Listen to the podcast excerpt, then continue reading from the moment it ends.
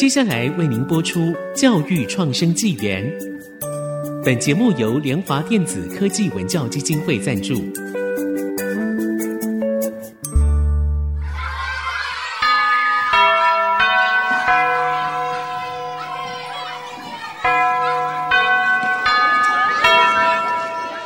起立！起立！跳脱填鸭教育，多元思考学习，孩子的未来有无限可能。欢迎来到教育创生纪元。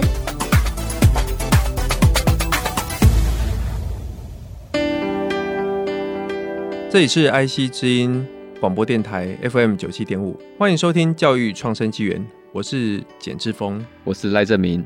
第十三集的时候呢，我们讲到孩子怎么样去建立纪律，还有如何坚持。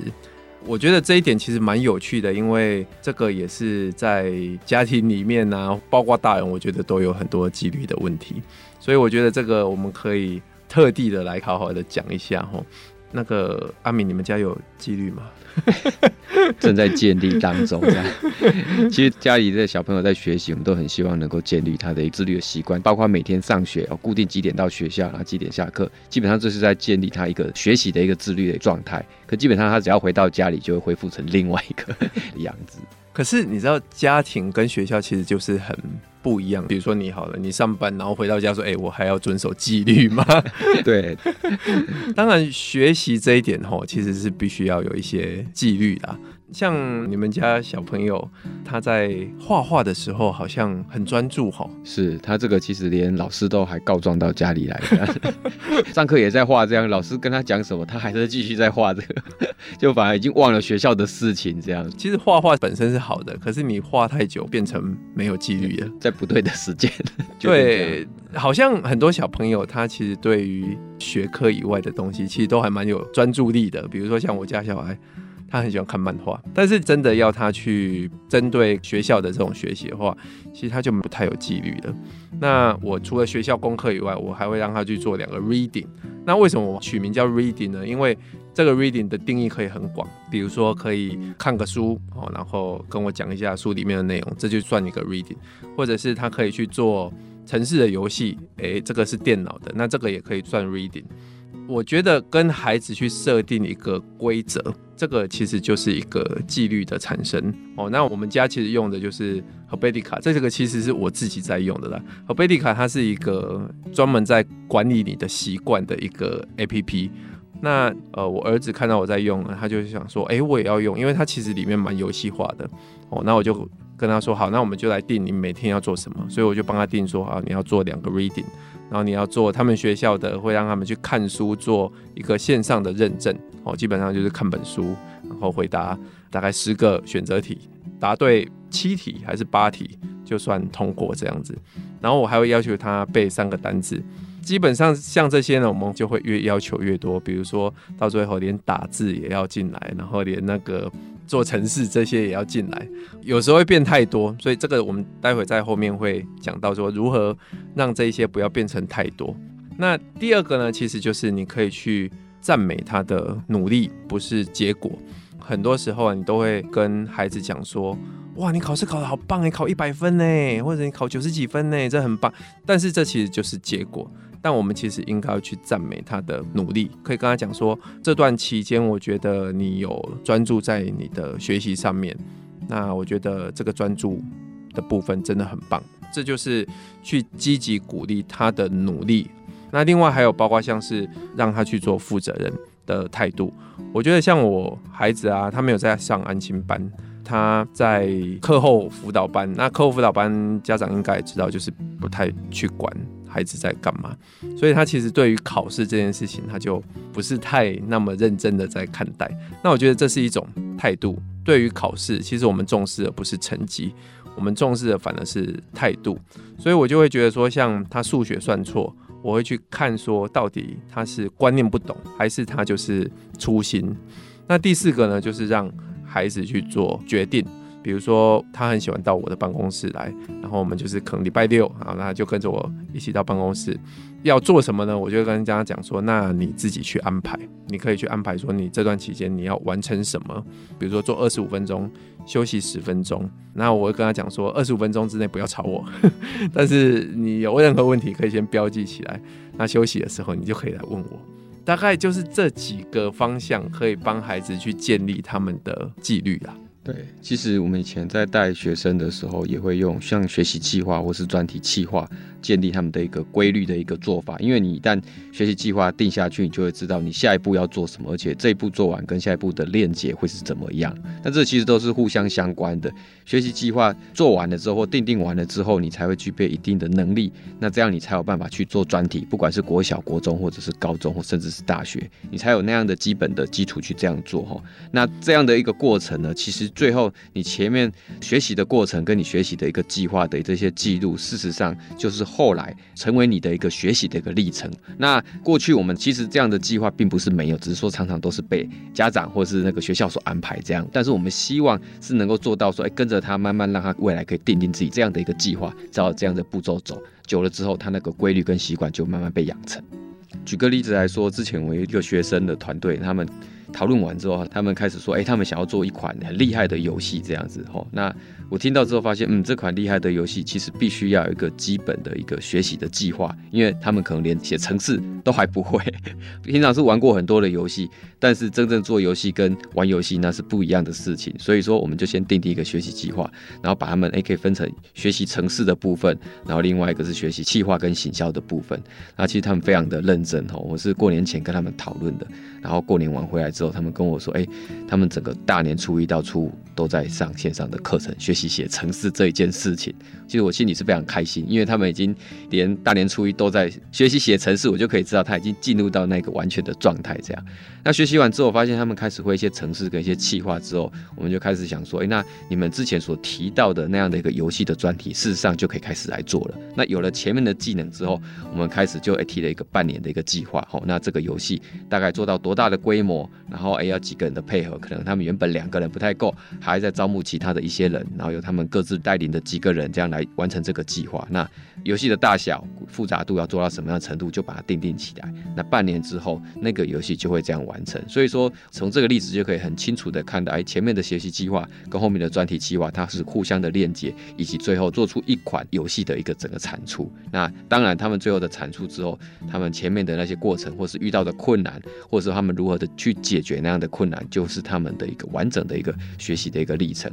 历程出来之后，当然他们的那样的一个规律的状态也就被培养了出来。对，关于纪律的部分呢、啊，其实有一个很有名的实验，叫做棉花糖实验。来参加实验的孩子呢，看到桌上的棉花糖，那实验人员就会跟他讲说：“你可以选择现在吃掉它，或者你等待十五分钟之后，如果你没吃的话，你可以再拿到两个棉花糖。”观察人员呢，就会把他们独自留在房间里面观察他们的行为。你就会看到说，孩子在等待的时候，他们会出现一些焦虑啊、分心啊这种情绪。当然会有一些孩子他可能就把它吃了，但有些孩子呢，他抵挡住诱惑。当然，实验人员就会直接给他两颗棉花糖。那这个实验呢，他其实会来跟孩子去讨论说，你在等待的过程的那种感受。那对于可以抵挡诱惑的这些孩子呢，他会给他赞美和奖励。那对于没有等待的呢，其实他也会跟他们去讨论说，那你怎么样去提高你的自制力还有纪律？当然，大家最喜欢讨论的就是说啊，那个没有等待的那些小朋友呢，呃，最后他们长大之后，然后他们的成就就会比较低。我觉得这篇。论文应该说，这个实验里面并不是太把那个小部分的给拿出来讲，然后就变成家长都会跟孩子讲说：“你不要吃糖，那你吃 从吃棉花糖就可以预测他的未来的。”对，想想看一个小朋友五六岁，然后他有没有吃棉花糖，你就可以预测他二三十年后成就有没有高一点。我觉得这个实验其实有点偏颇，偏一个算命的感觉。对，所以其实如果仔细去看这一篇 paper 啊，你会发现这个不是他的研究的亮点。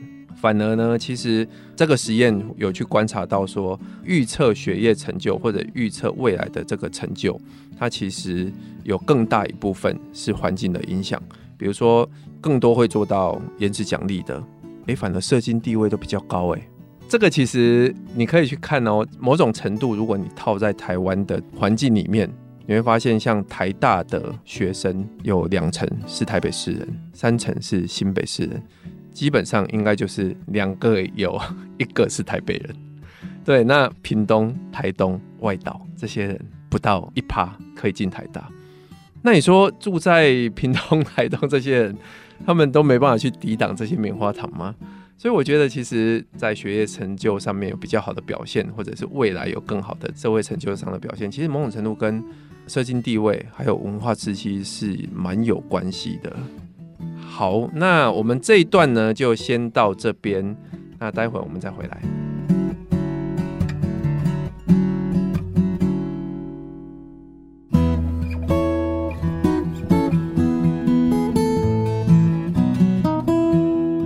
欢迎回到教育创生纪元。我们的节目其实同步会在 Apple、Google、Spotify、KKBox 各大平台都可以收听到。那请大家多多收听，那也给我们一些评价跟建议。我们讲到建立纪律这件事情呢，有一个叫做负责任，其实也是我在看我的孩子看重的不是成绩，而是他看待考试的态度。比如说像数学题会加减错误，我们都会把这个归类叫做粗心。那其实粗心吼跟纪律是有关联的，因为这两件事情其实你要做好呢，它都涉及专注力、记忆力还有注意力。但因为是小孩子，所以这一部分他们其实发展没有太成熟，特别是像写习题的时候，就会缺乏耐心。缺乏耐心的时候，就常会被这些外在的刺激所吸引，比如说一个声音啊，或者是人家做一个动作啊，你就会被吸引到，然后就会导致粗心。所以其实解决粗心呢，有几个方法啦，要先给孩子有一个安静的环境。好，那这个环境里面呢，没有一些吸引的刺激因素，比如说像是玩具、漫画这些不应该出现在当下的这些东西呢，其实都应该要排除。那另外就是你要教孩子关于学习的技巧。我觉得这个学习技巧呢，其实我在小时候真的就是没有大人跟我讲这些东西，所以为什么会学不好，其实是专注力还有记忆力的跟学习技巧相关的。比如说你要分段学习。学个二十五分钟，或者是二十分钟，那你可以休息个五分钟。这个其实就是番茄时钟法，我相信很多人也有听过，或者可能也有在用。那另外，比如说习题上面，你就是要教他说，你要知道要验算答案，像这一类的验算，我觉得它都是叫学习技巧。诶，阿敏，你们家小朋友有没有什么粗心的经验呢？其实蛮常有的，而且通常就发生在他考试的时候哈。我们特别会看到他像数学啊一些题目啊，应该是可以答对的哈。但是诶，他因为没有耐心，就导致粗心那一题就这样错。可是我又觉得说他在画画的时候，他从事他喜欢的事情的时候，他却是非常有耐心的一笔一画，所以就让我诶，他到底是哪个地方有出了问题？这样很多孩子他对他有兴趣的事物的时候，他其实是很有耐心的，但是。应该大部分的孩子对于学科学习都是没什么耐心的。那这个就关系到我们今天所讲的，我们说要跟孩子一起定纪律。那如果孩子不配合一起定下的纪律的时候，该怎么办？我们其实一开始还是要先跟他沟通，必须还是要了解说他脑袋里所思考的东西是什么，或者他情绪的一个状态，然后并不是直接就规定说啊，你就是一定要怎么样，一定要怎么样，因为他这样他很快他就不配合你，然后再不听你的话。像我家孩子，我刚刚有提到说他会用 Habitica 这样的一个软体来定说他每天要做些什么事，但我后来就跟他讨论说，会不会我们这里面定了太多东西了，所以你做不完，那做不完呢，你就会想说不想做，所以的确定太多了啦，比如除了 reading 以外，还要背单词，还要做图书认证，就很多，那他还要写学校作业，所以我就会跟他讨论重新定。当然，重新定完之后，他如果有做到的话，是不是我们就可以开始给他有一些正向的激励呢？是，其实在这个计划一开始的时候，我们其实可以让他理解到，哎，他如果按照这样的规则去做到这样的一个纪律去做的时候，哎，后面可以有产生什么样？那当我们就是中间必须要鼓励他，甚至还有就是他可能会遇到一些挫折跟困难的时候，你必须要理解他困难跟挫折的点在哪里，让他可以持续的往前。因为这个整个规则或者是说他的计划并不是一条顺向的一个这样走，而是一个弯曲的一个曲线的一个状态。那所以说正向的鼓励其实非常的需要的。嗯，像。孩子如果他有按时的做完学校的功课，或者是家长交代的功课，你其实可以跟他讲说：“我可以感受到你为了达成约定的事项而努力的完成，这个是对自己还有我们全家是一个负责任的表现。”另外呢，比如说他如果真的没做到，我们可以怎么办？对，我们必须也要设定一个。合理的一个后果，他没有做到的话，他必须要放弃他后面可能享乐啊、娱乐或看卡通啊，或者是漫画的时候，必须要把他的作业做完，他才能够再做其他的一个事情。那最后呢，除了希望孩子遵守纪律以外，其实爸爸妈妈也是要跟孩子一样。应该说，家庭是一个学习的共同体，不是只有小孩子在学习，然后爸爸妈妈在做自己的事情。哦，所以你比如晚上要求他你要多阅读、多看一些东西的时候，事实上爸爸妈妈最好也是一起跟着阅读，那甚至可以听他读完了做些什么，而不是他在那边阅读，然后你自己在那边滑手机。其实小孩子也会蛮不平衡的，像我小的时候常常就会蛮不平衡。为什么？因为爸爸都要叫我在那边念书，然后他们就一群人就在下面那样聊天，聊非常开心。所以我觉得家长真的不容易。当然，我们了解。你在工作的辛苦，上班完之后，你下班了就很想要休息。可是我觉得可以从这里面去学习到说，哎，阅读其实也是一种休闲。对，其实后来我最近也慢慢试这样方法，我觉得其实也蛮不错。因为你整天被电脑跟手机给绑住了，那你偶尔能够利用晚上的时间跟小孩子用纯粹的阅读，事实上有时候对你的工作也是有帮助的，因为那些东西可能也会给你一些灵感。对，那关于教养。这件事情呢，我们可以来分享。有一个研究，他是美国的一个心理学家，他把教养呢分成四大类型，一个叫做权威。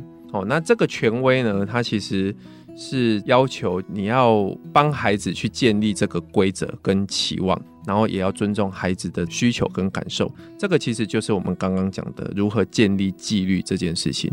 所以，其实权威型的家庭啊，会培养出孩子。比较有自我满足感，哦，那其实也会比较有独立的一个心态。他在学习上面也比较有好的学习成就，同时他也会有自尊心。那跟权威有一个对比的，就叫做独裁。这个独裁呢，他只会叫孩子很严格的去执行他的期望，比如说你就是要好好念书，这怎么跟我们家以前很像那种军事化的感觉？对对对对对，所以这种严格其实是孩子他有他的痛苦，他有他的不愿意的时候，其实你是听不到的。那这种孩子呢，长大的时候他就会害怕犯错。甚至不愿意冒险，这让我想到以前每次只要在吃饭的时候，爸爸就会问你这次考试考几分，然后我后来就会非常很害怕吃那一顿饭。我觉得那顿饭再怎么美味，我都觉得是很痛苦的。哦，我我们家现在也会发生啊，就是儿子回来都不太讲他考怎么样的时候，我们就知道嗯，代志大条啊。那我们就问他说考几分，他反而不太会怕我们，就是他讲出来说嗯、呃，第一点。再低一点，然后我们就会一直猜，一直猜，猜到五十几，猜到四十几的时候，他还说：“嗯，再高一点。”哎，四十几分猜出来有什么意义呢？这其实让我们想到说，有时候太尊重他，但是也会流于放任。这就是这个心理学家所讲的第三个类型——放任。那放任的时候呢，这个孩子他可能在短期内他会感到家庭其实是尊重他，但是。太过尊重就会变成是一个放任，这样的孩子呢，长大之后呢，他就会觉得说，哎，规矩对他来说好像不是那么重要哦。那最后一种类型呢，叫做放弃。那这种呢，就是完全漠不关心，对孩子你要怎么样，反正就是放牛吃草啦，你想要怎样就怎样，我也不太管你哦。所以大概就是这四种类型呢。我觉得听众朋友，如果你是家长的话，非常强烈的建议我们要。跟孩子去建立这样的一个规范，就是培养我们要有一个权威式的家庭。哦，没有民主哦，这四个教养类型没有民主。哦，因为过于民主，它就是会变成放任，所以建立权威型的育儿风格，它才是可以帮助孩子培养更正向成长的一个状态。那怎么样去建立权威型的育儿风格呢？首先可以建立明确的规范跟期望。那这个建立不是只有小孩子要去遵守而已，其实要全家一起来遵守。比如说刚才提到说，哎，晚上哦，爸爸妈妈可能就一起阅读。再来就是说，必须要鼓励自主性。那比如说周末要决定出游或者是规划用餐，其实可以让小孩子来参与整个规划的一个过程。将来的话，他就会知道说，哎，整个规划行程大概是怎么样，而不是他一个口令一个动作，你跟他讲怎么样，他就是照着做。那也不是放任他自己去随便这样讲。那第三个就是要提供支持跟鼓励啊，因为他其实在这个过程当中，其实也会遇到困难跟瓶颈。那这个时候你必须要鼓励他，而且必须要陪伴着他，让他度过那样的一个瓶颈的一个状态。那甚至有一些可以线上的资源，或者是一些同侪或是朋友，他们如何的去突破这样的瓶颈的一个部分，就可以让他来做一个范例跟参考。那最后其实就是爱跟尊重了，你必须还是要花点时间去聆听他真正的想法是什么，这样权威型的小孩的这个风格可以塑造的比较顺畅一点呢，而不是只有完全照本宣科来做，因为每一个小孩其实还是不同的一个样态，甚至有不同的情形，必须要有不同的方法。好，那我们今天呢要很快的来进入这个 summary 的时间的，在这一集讲到如何建立纪律，包括你跟孩子一起设定规则，积极正向鼓励。负责任，然后让孩子自己去做决定。哦，那如果孩子不配合一起定下的纪律，该怎么办呢？你可以跟他一起做沟通，一样要去正向的鼓励他。另外就是去设定一个合理的违反后果。最后就是我们定下的这些纪律，其实要父母跟孩子一起来遵守。那如何培养权威型的育儿风格呢？就是你要去建立这个明确的规范和期待。另外就是要鼓励孩子，他们可以去自主，尊重他们的决定，提供支持和鼓励。最后一项就是要去提供这个爱和尊重。好，教育创生纪元呢，我们这一集就到这边喽。那我们下周见，拜拜。拜拜。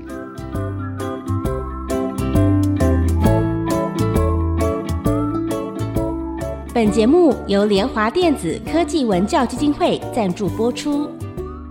联华电子科技文教基金会以行动播撒教育种子，支持地方创生，培育新时代必备的能力。